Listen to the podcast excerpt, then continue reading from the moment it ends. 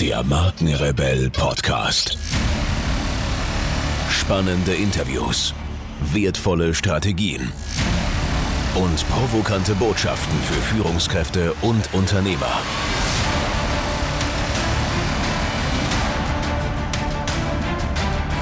Stell dich den Herausforderungen der Digitalisierung und setze als Marke ein Zeichen. Von und mit Markenrebell Norman Glaser. Customer Journey. Personalisierst du noch oder stalkst du schon? Werbung war schon immer persönlich. Deshalb funktioniert Storytelling. Deshalb sind Bilder, Farben und Zielgruppen wichtig. Marketing ist immer auf eine bestimmte Person oder Zielgruppe gerichtet und wird dementsprechend produziert, verändert oder abgestimmt. Die Personalisierung im heutigen Marketing geht jedoch noch sehr viel weiter. Sie analysiert stetig, wie der Kunde sich mit der Zeit verändert und versucht mit technischen Hilfsmitteln dem Kunden seinen Wunsch von den Lippen abzulesen, bevor dieser auch nur überlegen kann, ob er überhaupt einen Wunsch hegt. Das Customer Journey Marketing befasst sich mit genau diesen Veränderungen und der Reise, die der Kunde antritt, von dem Moment, wo ein Produkt gesichtet wird, bis zur Kaufentscheidung. Die Technik macht's möglich. Und schon stehen wir im Dickicht von Retargeting auf verschiedenen Seiten, Omni-Channel-Strategien und Echtzeitpersonalisierung. Die Customer Journey Phasen werden fremd und vorherbestimmt und Flüge sind teurer, wenn man sie übers iPhone statt über den veralteten Rechner bucht. Wo hört die Personalisierung auf und wo fängt der Eingriff in die Privatsphäre der Kunden an? Kommt personalisiertes Marketing noch an und wenn ja, wie persönlich darf es sein? Natürlich gibt es Wege und Strategien, die positiven Seiten der Personalisierung für Marketingzwecke zu nutzen, ohne den Kunden zu bedrängen oder gar zu belästigen. Retargeting und die Customer Journey. Nehmen wir zum Beispiel an, der Kunde hat bei Amazon einen Artikel in den Warenkorb gelegt, jedoch nicht gekauft. Zu einer sehr hohen Wahrscheinlichkeit wird er diesen Artikel nun auch auf anderen Kanälen angezeigt bekommen. Vielleicht taucht eine Werbung auf Facebook auf oder als E-Mail. Diese Form des Retargeting ist inzwischen Standard und ist noch gar nicht so bedrohlich, auch wenn schon dies von vielen Menschen, gerade der älteren Generation, als eben dies angesehen wird. Eine solche Form des Marketings begleitet den Kunden auf seiner Digital Customer Journey. Wie auch im Laden gibt es auch beim Online-Einkauf verschiedene Phasen. Die Digital Customer Journey bleibt prinzipiell die gleiche wie die bisherige Entscheidungsfindung. Will ich das Produkt? Kann ich es mir leisten? Brauche ich es? Handelt es sich nicht gerade um einen Impulskauf? Jeder Käufer geht vor dem Kauf durch die Customer Journey Phasen, bis er sich dazu durchringt, das Produkt zu kaufen. Oder eben auch nicht.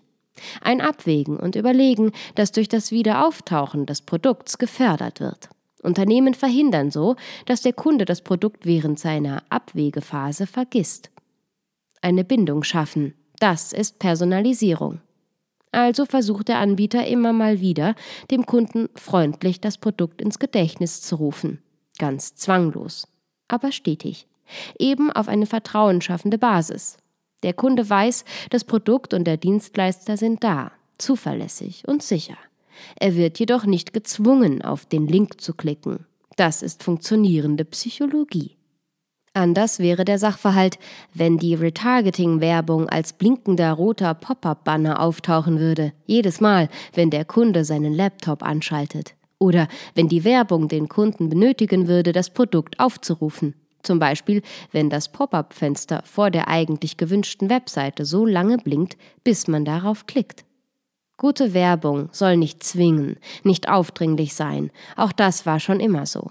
Das unaufdringliche und psychologisch clevere Pull-Verfahren eignet sich schon seit Jahren sehr viel besser als ein Push-Verfahren, denn zum Kauf zwingen kann man niemanden. Der Kunde würde höchstens verschreckt und das Image des Produkts oder Anbieters beschädigt. Die klügere Variante ist deshalb, dem Kunden zu zeigen, warum er das Produkt kaufen sollte, ihm jedoch die Entscheidung zu überlassen oder zumindest das Gefühl, dass er vollkommen frei entscheidet. Denn ein freiwilliger Kunde ist ein zufriedener Kunde, der auch langfristig treu bleibt. Wo genau endet Personalisierung und wird zum Stalking? Wenn der Kunde sich belauert fühlt, ganz einfach, Und das passiert eben ganz individuell. Ob nun vom Alter abhängig, vom Produkt, eine Bank sollte mehr auf Datenschutz und Vertrauen setzen als eine Kücheneinrichtung, die gerne personalisierter sein darf. Oder von den Erfahrungen der individuellen Kunden. Es gilt also, seine Zielgruppe und seine Endkunden ganz genau zu kennen. Einen theoretischen Anfang hat die Marketingagentur iProspect mit einer Studie gemacht, in der Ende 2016 in fünf Ländern, darunter auch Deutschland, Internetnutzer zu ihrem Umgang mit personalisierter Werbung befragt wurden. In Deutschland wurden hierbei 1000 Menschen befragt und gut 20 Prozent gaben an, dass die Klick- und sogar Kaufbereitschaft durch personalisierte Werbung erhöht werde und den meisten Befragten war durchaus bewusst, dass sie beim Besuchen eines Online-Shops davon ausgehen müssen, weiterhin Werbung zu bekommen. Allerdings hatten auch ganze 60 Prozent bereits negative Erfahrungen mit personalisierter Ansprache gemacht und angegeben, dass diese ihr zukünftiges Kaufverhalten negativ beeinflusse. Wie kannst du sensible Personalisierung betreiben? Dies zeigt, wie vorsichtig Unternehmen noch heute mit Personalisierung umgehen müssen. Die Themen müssen gründlich evaluiert werden. Wie viel Vertrauen braucht das jeweilige Produkt? Und ist Personalisierung, die immer auch die Frage der Datensicherheit mit sich zieht, wirklich der richtige Weg? Die Zielgruppe und Demografie muss festgelegt werden. Laut der Studie sind 18 bis 24-Jährige sehr viel offener und unkritischer, wenn es um personalisierte Werbung geht. So würden die 18 bis 24-Jährigen doppelt so häufig auf einen personalisierten Link einer ihnen bekannten Marke klicken wie die restlichen Altersgruppen. Außerdem ist Vertrauen eine gute Grundlage. Kennt der Kunde deine Marke, wird er häufiger auch auf personalisierte Werbung eingehen, denn er weiß, was auf ihn zukommt. Ganze 73 Prozent der Befragten gaben an, sie würden eher nicht auf den Link einer ihnen unbekannten Marke klicken, auch wenn dieser personalisiert ist. Und auf das Offline-Leben bezogen macht das Sinn. Oder wie würdest du dich entscheiden, wenn du die Wahl hättest, das Haus eines dir vollkommen Fremden zu betreten, ohne zu wissen, was dich drinnen erwartet, oder zu altbekannten Geschäftspartnern zum Abendbrot zu gehen? Richtig, Vertrauen schaffen ist das A und O. Sind du und deine Marke dem Kunden bekannt und es gelingt dir, ihn als einzigartiges Individuum, das verschiedene Phasen durchläuft und sich verändert, wahrzunehmen, dann hast du gute Chancen, dass der Kunde deine personalisierte Werbung als echte Serviceleistung empfindet und nicht als lästige Werbung oder gar Stalking. Komme dem Kunden entgegen, statt ihm hinterherzulaufen. Denn genau darum geht es bei personalisierter Werbung. Du möchtest deinen Kunden einen Service anbieten, der ihnen den Kauf erleichtert. Personalisierte Werbung kann, richtig gemacht, sehr praktisch für den Endverbraucher sein. Er bekommt nur das angezeigt, was er auch wirklich braucht. Er muss weniger suchen und spart somit Zeit. Um dies zu erreichen, hat der Echtzeit-Personalisierungsexperte Brudis fünf Gebote aufgestellt. Bleib auf deiner eigenen Seite. Nutze One-Site-Marketing und verhindere, dass dein Produkt den Kunden auf diverse Seiten folgt. Relevanz. Lerne deinen Kunden durch alle Digital Customer Phasen hindurch kennen und finde heraus, was er wirklich möchte. Bewerbe nur für ihn relevante Dinge, sonst verlierst du seine Aufmerksamkeit. Echtzeit. Kennst du deinen Kunden, ist es hiermit nicht getan. Die Customer Journey geht weiter und erfordert ständige Anpassung. Omnichannel-Strategie. Verbinde alle deine Kanäle. Sprichst du den Kunden im Newsletter persönlich an, in einer E-Mail jedoch nicht, wirkt die Personalisierung wie ein aufgesetztes und automatisiertes Tool und der Kunde gewinnt weniger Vertrauen. Eine einheitliche Ansprache und Personalisierung sind wichtig.